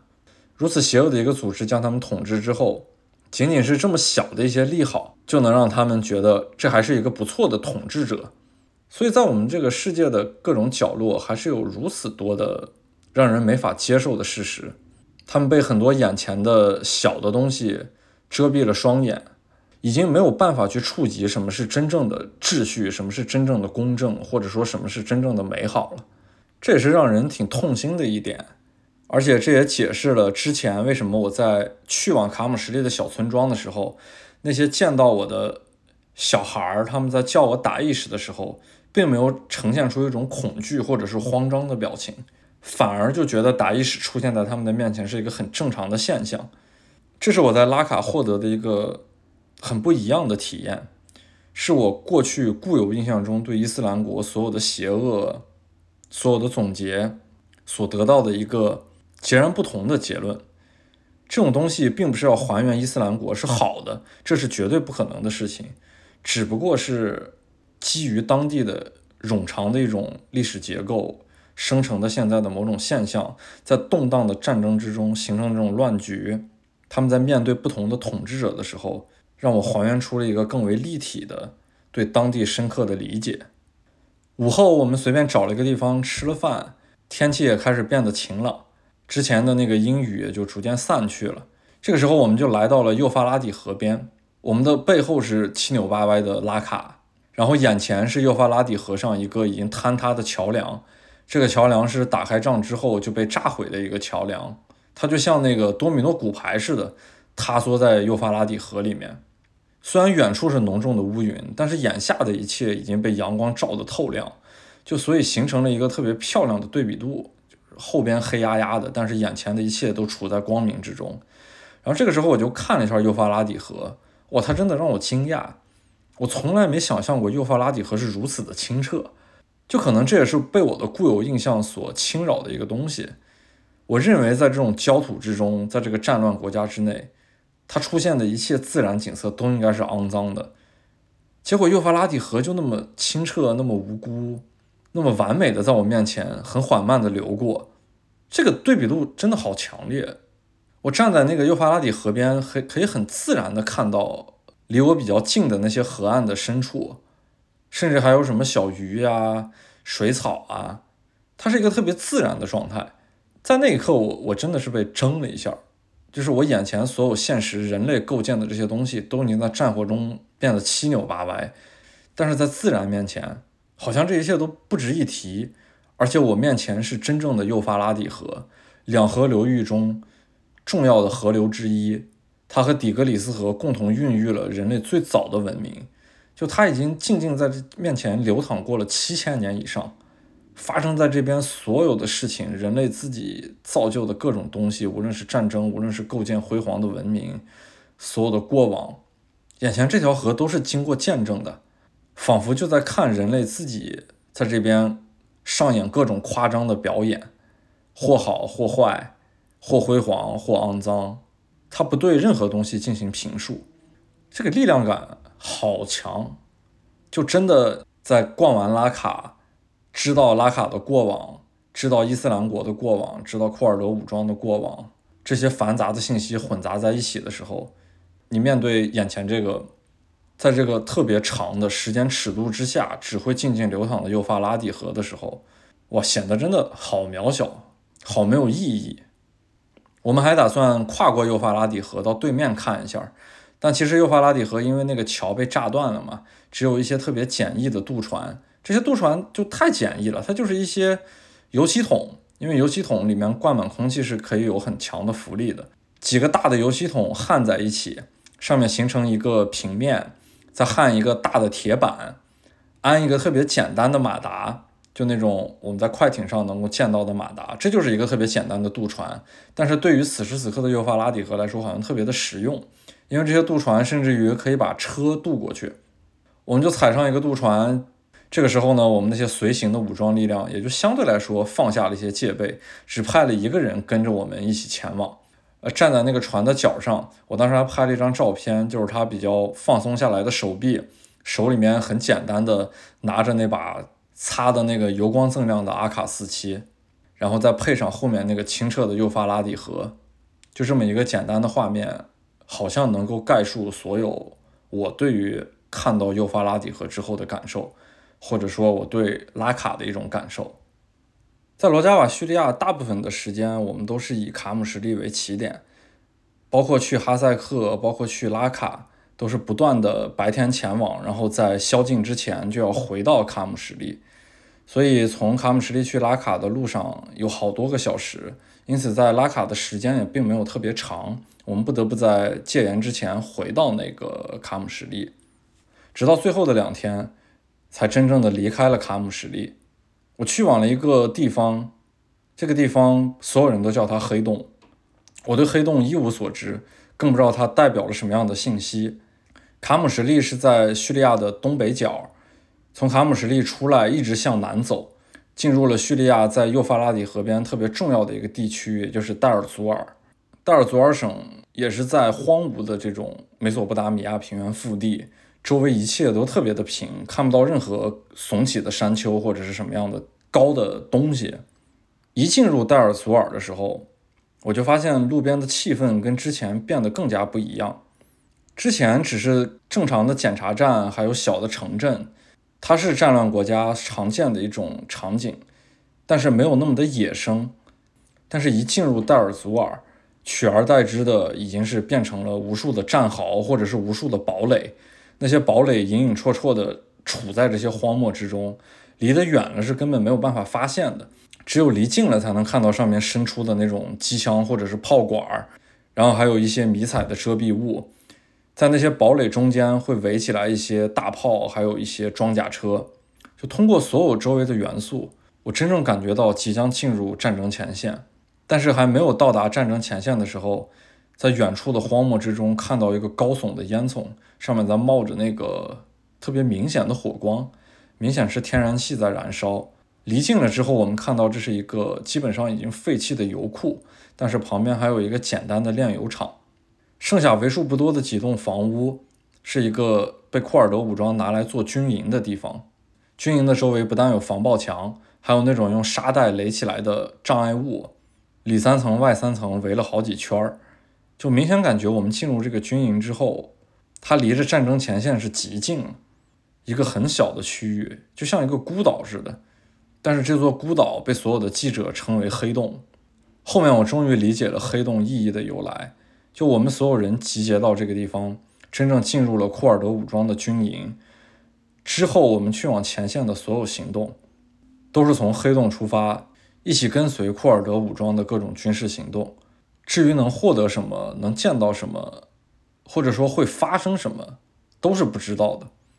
就无论是长远的还是眼前的一切，好像都没有办法预知，像极了一个进入涡旋中心的黑洞。真正进入了军营里面，我发现除了库尔德武装之外，有特别多的外国人的面孔，他们一看就是记者，随便一聊，全部都是国际一线媒体。国际线媒体派了好多记者，此时此刻出现在了。罗加瓦叙利亚出现在了这个我们眼前的黑洞之中，要记录这一场伊斯兰国最后的投降。哇，这个对于我一个摄影师来说，确实是有些激动的。我激动的已经不仅仅是在于我进入了黑洞，我可能要跟库尔德武装一起进行军事行动，我要去见到伊斯兰国的恐怖分子。我还见到了很多那些我耳熟能详的，在过去一个时代我比较崇拜的那些媒体。他们那些活生生的著名的记者，此时此刻就出现在了眼前，那这个感觉真的有点像在见偶像似的。我们是同样的一类人，我们出现在同样的地方，我们要参与到这个世界在那个时刻最重要的一场事件之中，在无数黑暗的涡旋之中最重要的一个涡旋。到了这边已经天黑了，然后我们所有的人就围坐在一个篝火旁边。开始漫无目的的聊天儿或者发呆，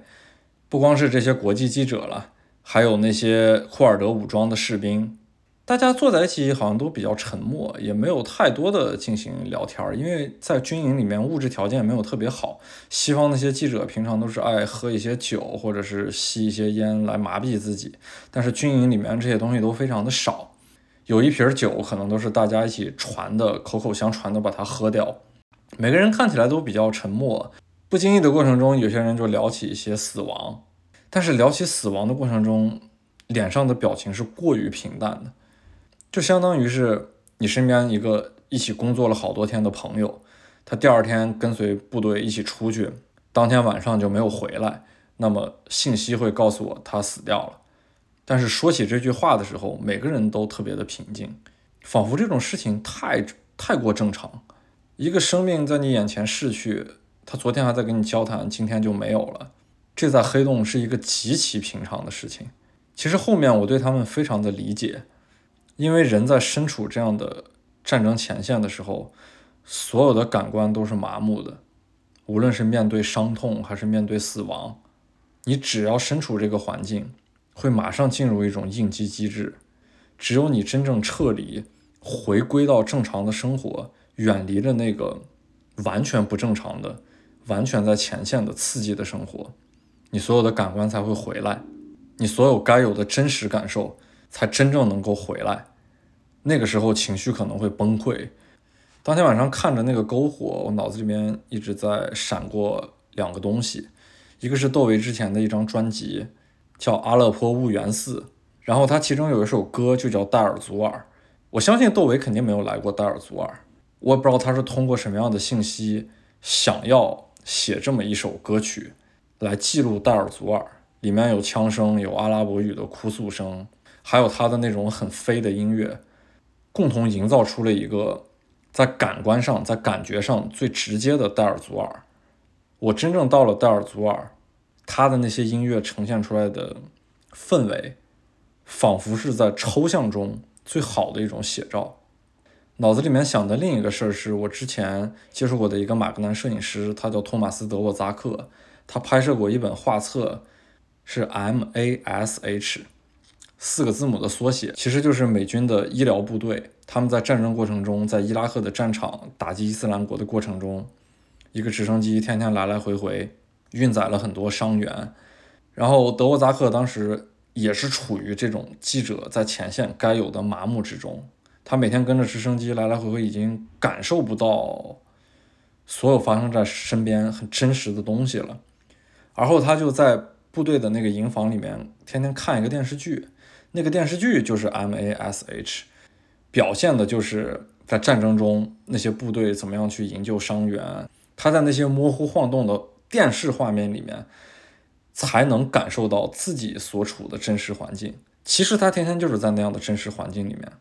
但是人在一个麻木的状态下，基本上是没有办法抽离的，反而是通过一个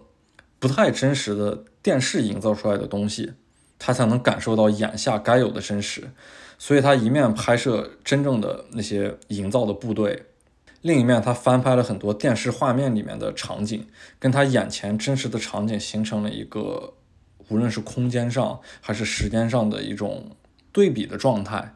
但是反而我真正来到了黑洞，我想到他之前拍摄的那本画册，我才有了算是切身的一种体会吧。在黑洞其实也有挺有意思的东西了，就是当天晚上大家散了伙之后。去往一个房间，那个房间里面堆满了地毯，所有的人都得赶紧去抢地毯。如果抢不到地毯的话，那么可能今天晚上就没有地儿睡了。然后所有的房间也是公共的，就是你只要看到空房间就可以进入。今天晚上睡在这个房间里面的人是谁？然后他们是士兵还是记者？他们是哪个媒体的？都不得而知。就大家都是特别随机的组合，每天晚上都是这样。然后第二天。跟随那个库尔德武装去行动的时候，把那些地毯全部收起来，留下那些空房间。到了晚上继续回来去抢。我们运气还好，看到了一个房间，里面是有床的，有一个上下铺。啊，我就说啊，今天晚上可以在床上睡了，不用睡那地板上。因为其实，在三月份的时候，美索不达米亚平原深处的夜晚还是比较寒冷的，所以必须得裹着地毯保暖。嚯！结果那个上下铺压根是没有床板的，它只是一个铁架子。我还心想，这这怎么睡啊？这这这也没办法睡啊。但还好那个地毯特别硬，再加上白天的时候真的是特别特别的累，我就那样随便把地毯铺在那个上下铺的上边，靠那几根间距很大的那个铁条支撑起来那个很硬的地毯，就那样很临时的就睡着了。但是睡得还特别的香。当时我们屋里面还有一个西班牙的媒体记者，他那打呼的声音是特别的大。即使这样的情况下，那一夜都睡得特别的踏实。然后第二天早上一起来，就开始跟随库尔德武装准备前往前线。其实，在离开黑洞之后，更靠近幼发拉底河的地方呢，有一个特别小的村子。那个村子真的是只有几栋房屋，那种在中东地区很常见的土坯房。现在已经没有人住，都是被库尔德武装拿来作为据点的。从黑洞去往这个小村子，就是在美索不达米亚平原那个荒野上面随意的行走，完全没有路，只有前面的车走过那种车辙。然后我们坐在那个皮卡车的后马槽里面，颠的特别难受，车速也特别的快，后面荡起的那个土不断的回旋回来。挂在我们的身上，就整个人都是灰头土脸的，但是感觉又特别的爽，因为它太野了。就我自己可以想象一下，我一直对中东充满这种好奇，充满这种向往。我一直对这种很野的生活有一定的向往。然而此时，在一个皮卡车的后马槽，我旁边的人要么是记者，要么是拿着枪的库尔德武装，我们共同挤在这个。很小的空间里面，大家说话都得靠嘶吼，周围就是真正的美索不达米亚的荒野，毫无方向感的在这样的荒野上面奔走，几辆车一起交织在一起，然后上面挂满了那种机枪，盘在车顶上的子弹，哇，那个感觉真是，就真的是一生难忘。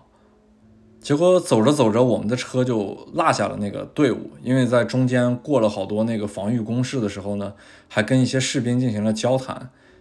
他们那个感觉也真的特别像在电影里面才能看到的，真正在战争前线看到的场景，就是那些士兵爬上那些土坡或者跳下那些战壕，在他们跑过的那个轨迹上面荡起了一小点儿那种尘烟，然后手里边拿着那个枪，那个动作会非常的熟练。啊，在这边我也要说一下，这种真实的战地其实并不是天天都在发生战争的，只是所有人都处于一种高度戒备的状态，因为战争是真的特别花钱。我们认为的战争好像都是那种电影中出现的全面战争的状态，但其实战争大部分的时候都是这种无聊的状态，所有的人都在等着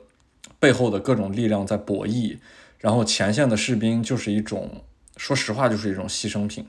他们在角力场的最前线，做着一种无谓的牺牲吧。然后至于今天要拿下哪个地盘，或者说是哪个地盘被敌人拿下，这背后都有一种博弈之后的定数。所以大部分的时候都是漫无目的的等待，但是等待的过程中并不能放松。这个是我在真实的战场获得的一个很特殊的体验，就是战争其实是挺无聊的，它的大部分时间也是在空虚中体现出的一种无聊。只有战火触及的那一瞬间，很短暂的、很急促的一个短的时间段之内，是真正的炮火相见。除此之外的大部分时间。都是这样漫无目的的等待。后面我的那个车子落下队伍之后，我就在手机上看已经缓存出来的地图，因为当时是没有网络的，只有谷歌地图缓存出来的那些东西。结果走着走着，我就发现我们的车已经进入了伊拉克，然后我就拍那个车底儿，告诉司机说我们走错了，我们肯定走错了，我们都进了伊拉克了。我就会发现那边完全没有边境线的，就国界线在这个地方太虚无了。这样在荒野上很随意的走，没有任何地标，没有任何明显的标志，就已经从叙利亚又回到了伊拉克的地界儿。然后那个司机很简单的就哦走错了，然后掉了头，掉了头回来又重新寻找在叙利亚境内的车辙，我们才回到了这个在幼发拉底河边的小村子。这个小村子就我之前说的那个库尔德武装的一个据点，它是刚刚结束了战争，就是刚把。伊斯兰国的武装力量打退，因此在这个小村子的一些墙上面还能看到残存的那些伊斯兰国的 logo，所以这也是我一路上进入罗加瓦叙利亚，即使去过很多伊斯兰国之前占领过的地区，都没有看到过伊斯兰国留下的任何痕迹，还真是在这种刚刚解放没多久的小村子。还没有来得及去涂抹掉伊斯兰国的痕迹的这种状态之下，才能看到伊斯兰国留存的一些痕迹。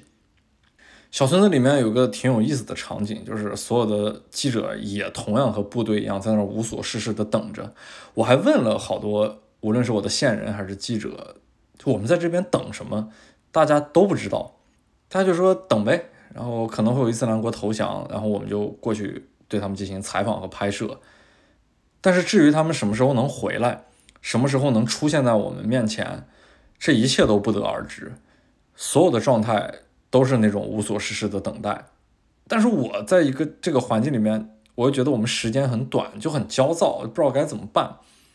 但是看其他那些西方记者就过得特别的舒服，他们就和嬉皮士似的，坐在那个躺椅上，甚至是在那个农田里面晒着太阳，聊这些特别无关紧要的话题。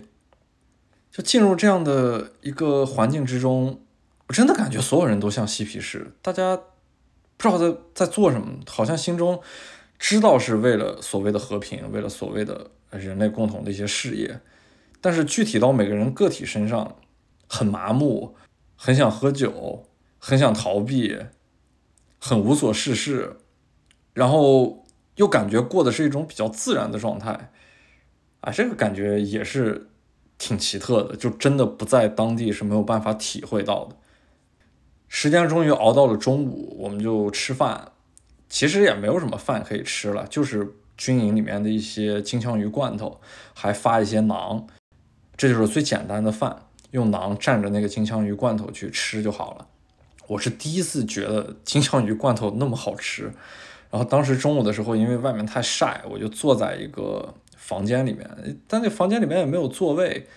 我就看见那边放了一个二十毫米的口径炮，在地下那么那么那么着放着，我就直接坐在那个炮上面，然后整个人也是特别的平静，就是因为要做什么我也不知道，只是到了这个时间点要吃饭，那么我就去吃，之后会发生什么完全未知，啊，这个感觉真的是蛮奇特的。到了下午的时候，大家终于准备动身，好像要离开去个什么地方。我们就又回到那个皮卡车的后马槽，几辆车一起开，开到一个完全没有任何地标显示的地方，它就是在美索不达米亚平原中间一个漫无目的的荒野之中。我看了一下地图，离着最后伊斯兰国龟缩的那个小镇巴古兹已经非常非常近了，大概只有十多公里。我以为要发生战争，我也以为要发生什么其他的事情。我的那个相机时刻保持打开的状态，以应对眼前要发生的一切不知道什么样的未知。我不想错过任何一个瞬间。结果就这样很平淡的把一整个下午度过了，没有发生任何事情。当时那个荒野上，因为三月份已经是春天，中午的时候还是挺热的，还开了很多那种黄色的小花儿，那些野草铺满那个荒野。嚯，我觉得甚至于这个场景有点温馨啊。然后我在这样的无聊之下，实在是无所事事，我就跟那个库尔德武装的一个士兵说。哎，这悍马车我没坐过，你要不开这车带我兜一圈儿？哦，他们很爽快的就答应了。然后我第一次进那个悍马车，开那个门简直费了老大劲。哦，那个悍马因为防弹的嘛，那门太厚了，跟一个石门似的，很难把它推开。然后推开之后钻进去，防弹的那个玻璃又特别的厚。真正进入悍马车之后，我才发现，哇，这这这个车真的是好宽敞。我坐在前排，我跟那个司机之间感觉离的距离特别的远，然后中间是放的一个那种很大的机枪，机枪底下都是盘的那个一圈一圈的那个子弹，就在那个车里面放着，车的后座位也放的好几杆枪，然后那些成串的子弹就散乱的在那个枪的周围，那个车在走的时候，它有时候会颠嘛，一颠那个子弹哗啦啦就在响，哦，那个感觉。反正还挺有意思的，就是我在一个荒野之上坐着真正的美军的那种悍马车，然后后边又是放的真实的武器，他们发出的那些声响，他们的那些质感都是如此的真实。但是我的眼前又是开着小黄花的那种荒原上的野草，啊，这反差太大了。开了好几圈之后，我我也算得到了一些满足嘛，然后就下了那车，下了那车就看见远处两个皮卡车，他们正在把那个车后马槽上的大炮的罩的那个罩子正在解下来，然后我就离近了过去看，我就问他们要干什么，但是我跟库尔德人之间语言还是不通的，后面我就发现他们在很兴致盎然的开始打那枪，他们那个上面就是放的二十毫米的口径炮，哇，那个每发一枪声音真的很大。就如果你在旁边的话，那个炮的后坐力还有它的那个声音，还是真的非常的震撼。就它它真的那一下能让你的耳朵瞬间耳鸣的。然后那个子弹会以极快的速度，就是你根本人眼无法捕捉的速度，没有办法去形容它的一种快速，就射了出去。后面我才知道他们原来是就无聊到看谁打远处的一个房子打得准，用这个炮。我说哎，真的是在在在在这种荒野之上，所有的士兵和所有处在这个真实环境里面的人，可能都共同处在这样的一种无法解释的无聊之中。等了一下午，也不知道要等什么。就在那个太阳快要落山的时候，大家都准备回了。这个时候，那个库尔德武装的新闻官他也来了，我们的线人就上去跟他一起交流，去问他。他说今天晚上疑似会有。伊斯兰国投降的恐怖分子来到这一边，我们的这个荒原其实就是接收那些投降的伊斯兰国的恐怖分子，还有他们的家眷和孩子来到这边进行安全检查。进行完安全检查之后，将他们再发配回其他该要发配的地方。总之就是在这样的过程中去瓦解伊斯兰国最后的那个据点。当巴古兹所有的伊斯兰国分子要么投降，要么是歼灭之后，也就彻底宣告着。伊斯兰国在中东腹地的时代彻底结束了，然后我们等了半天，也最终没有这样的场景出现，大家都很失望。没办法，因为在天黑之后，所有的人都要跟随部队回到黑洞。我们都上了车，正准备离开的时候，然后那个车队就突然就停了下来，所有人就像打了一个兴奋剂似的，突然坐起来，然后看向周围。我就透过那个车窗看着远处已经落下去的太阳，那种发紫的天空之下，荡起了巨大的尘烟，然后有一排车灯出现在了美索不达米亚的平原的那个荒野之上。随后过了十几分钟，那个车队就真正出现在了面前，然后每个车的车速都很快，荡起了那个巨大的尘烟，然后车上的人们就在欢呼欢叫。这个时候，我们所有的记者也下了车。不再回到黑洞，我们都意识到了一件事情，就是今天这个无聊的一天并没有白等。我们能够看到这些投降的伊斯兰国分子出现在我们面前了，所有的媒体都很兴奋，因为这样的事情不是一种计划之内的，它都是可遇不可求的。需要一定的运气，尤其是像我们这种在罗加瓦叙利亚待的时间并不长的这个状态之下，是需要很强的运气才能看到伊斯兰国的分子的，而且又是在如此的一个暮色之下，能看到这个荒野之上那种特别野性的场景，一个大的车队就这样来到了面前，哇，那个那个感觉真的是很兴奋，我就赶紧把相机调教好，准备开始进入到我拍摄的这种战斗状态。先是那些皮卡车停成了一排，他们停成了一个弧形。这个时候天已经基本上彻底暗了下来，然后所有的车都打开了他们前面的大灯，看起来就像一排弧形的探照灯。哦，那个场景特别像电影的布光，特别明亮，而且特别强烈。然后车灯其实并不是为了照亮我们这些记者或者说这些士兵的人群，它是为了照亮后边一排卡车。那排卡车里面关着的就是。投降了的伊斯兰国的恐怖分子，还有他们的家眷或者是孩子。然后那些车停好之后，大家就变得特别的静默，所有人都在等待车门打开的那一瞬间，就仿佛要放出一些我不知道该怎么形容，是野兽还是还是我们无法控制的某种力量似的，或者说是我们在见证某种某种无法言述的一种东西。反正总之吧，大家都在那边沉默的等待。最后一个长官觉得所有的事情都准备好了。那些士兵都严阵以待了。就在这个时候，最靠左边的一个卡车的车门打开，随着那个车门缓缓的打开，后面的那些皮卡车的灯光也射了进去。就在这个时候，我真正看到了几个男性，他们瘫坐在那个大卡车的后边，头上裹着头巾，然后身上穿着那种在穆斯林国家常见的长衫。这个时候，几个库尔德武装的士兵就跳上车去。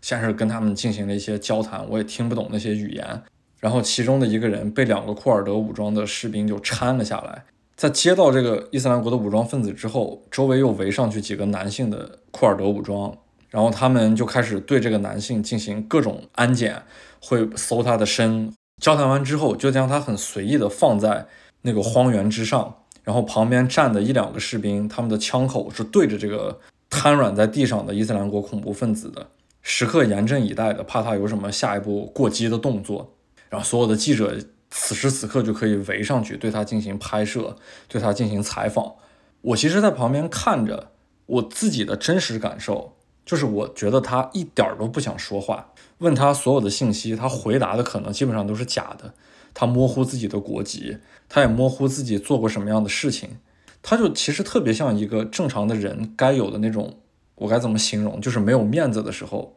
或者说是被抽离了你精神支柱的时候，瘫软下来时候该有的那种状态，很麻木，很不知所措，很想找一个地缝钻进去。但是面对这样的场景的时候，他没有办法躲开，所以他只能变得沉默不语。他的眼睛都不想看任何一个人，只是用手捂着头，无声的闭着。最后有好几个这样伊斯兰国的武装分子，男性的。被库尔德武装的士兵抬了下来，他们多多少少都有一些受伤，即使没有受伤的，也会戴上手铐，不能让他们过多的移动。我之前说的这个伊斯兰国的恐怖分子，他的脚上是有伤的，我能看到他的血在慢慢的渗入旁边的那些枯草里面。所有的记者开始对他没有兴趣的时候，就离开了他，只剩下他一个人躺在那边，然后两个库尔德武装的士兵用枪口对着他。这个时候，我其实有了更多的时间去对他进行拍摄，然后他其实是那样很无助的瘫软在地上，失去了所有我能感受到的精神上对他的支撑，甚至于肉体上对他的支撑也随之而去。就这面前真的是一个活生生的伊斯兰国的恐怖分子，他真的就这样出现在你的面前，而且如此的无助，甚至于让人看的有些同情。那个心里面好复杂，就是我都形容不出来我面对他时候的真实的感受了。他就特别像，如果我们在非洲大草原看到一个即将病逝或者说是受了重伤的狮子倒在那边，你对他是感到恐惧的，但是他又没有任何力量去对你造成威胁。但是狮子在各种形容之下还是有一定的威严，有一定的，它毕竟是百兽之王。有一定的符号性，可是你眼前就是一个让人痛恨的、让所有人痛恨的、做过很多邪恶事情的组织的一份子，你会附加所有对他的固有印象，各种邪恶、各种不可理喻、各种泯灭的人性，都会附加在他的身上。但是如此无助的一个个体，回归到一个人本身，你仿佛把这些所有的固有印象又叠加不到他的身上，你会感觉到他真的就是一个受伤的人，他甚至于需要帮助。这个东西太复杂了，这是我第一次经历，我都不知道该怎么样处理。就如果还处于交战之中，他不是一个投降的伊斯兰国的恐怖分子，那么我的同情一定会给我自己带来不可挽回的麻烦。然而此刻。我就好像怎么着都对他冷血不起来，可能也因为周围所有的环境让我感到安全，他不是我的威胁，他反正就是这么一个孤立无助的人，周围其他被抬下来的人都是这样的状态，我真的不知道该怎么样去形容这一切。我看到这几个伊斯兰国的恐怖分子就是这样最真实的一些想法，我在这边并没有保留什么，把它原封的说了出来。除此之外。更多的就是他们的家眷。其实当天投降的伊斯兰国的恐怖分子并没有几个，大概我印象中也就三五个。除此之外，大部分从卡车上下来的都是伊斯兰国的那些家眷。好多这些女性的丈夫，他们他们可能已经在战争中战死掉了，他们只是借助这样一个契机，赶紧能够投降，回归到相对来说比较正常的生活。他们也并不想一直在巴古兹里面待着。因为眼见的一个所谓过去还比较庞大的组织是最后的时刻了，所以那些家眷虽然穿着很严苛的穆斯林女性的着装，背后那些车灯打上来特别像电影的场景，但是这些女性带给我的直接的冲击绝对不如倒在我面前的那个伊斯兰国的恐怖分子所带来的直接。然后当天晚上的情况大概就是这样，我们所有的记者。最终还是等到了一波伊斯兰国分子来到这边投降，对他进行安检。最后，我们就所有的人在心满意足的状态下吧，相对来说，因为也毕竟终于见到了，就继续坐那个皮卡车的后马槽，开始准备回到黑洞。但是当天晚上太冷了，我在那个后马槽里面有点受不住了，我觉得一路把我吹回到黑洞，我可能要生病。所以我就把那个司机叫停，说我能不能坐在车的里面？车的里面其实坐的都是库尔德女兵，然后当时有个女兵特别好，她给我腾出了一个位置，她她去到了车的后马槽，我就能够坐在车的里边。当时特别有意思的一个画面就是司机在车里面放着鲍勃·马利的一首特别著名的雷鬼歌曲，叫《No Woman No Cry》，然后全车的人都跟着比较兴奋，然而旁边坐着就是。三个库尔德女兵，我们共同挤在皮卡车的后座位，他们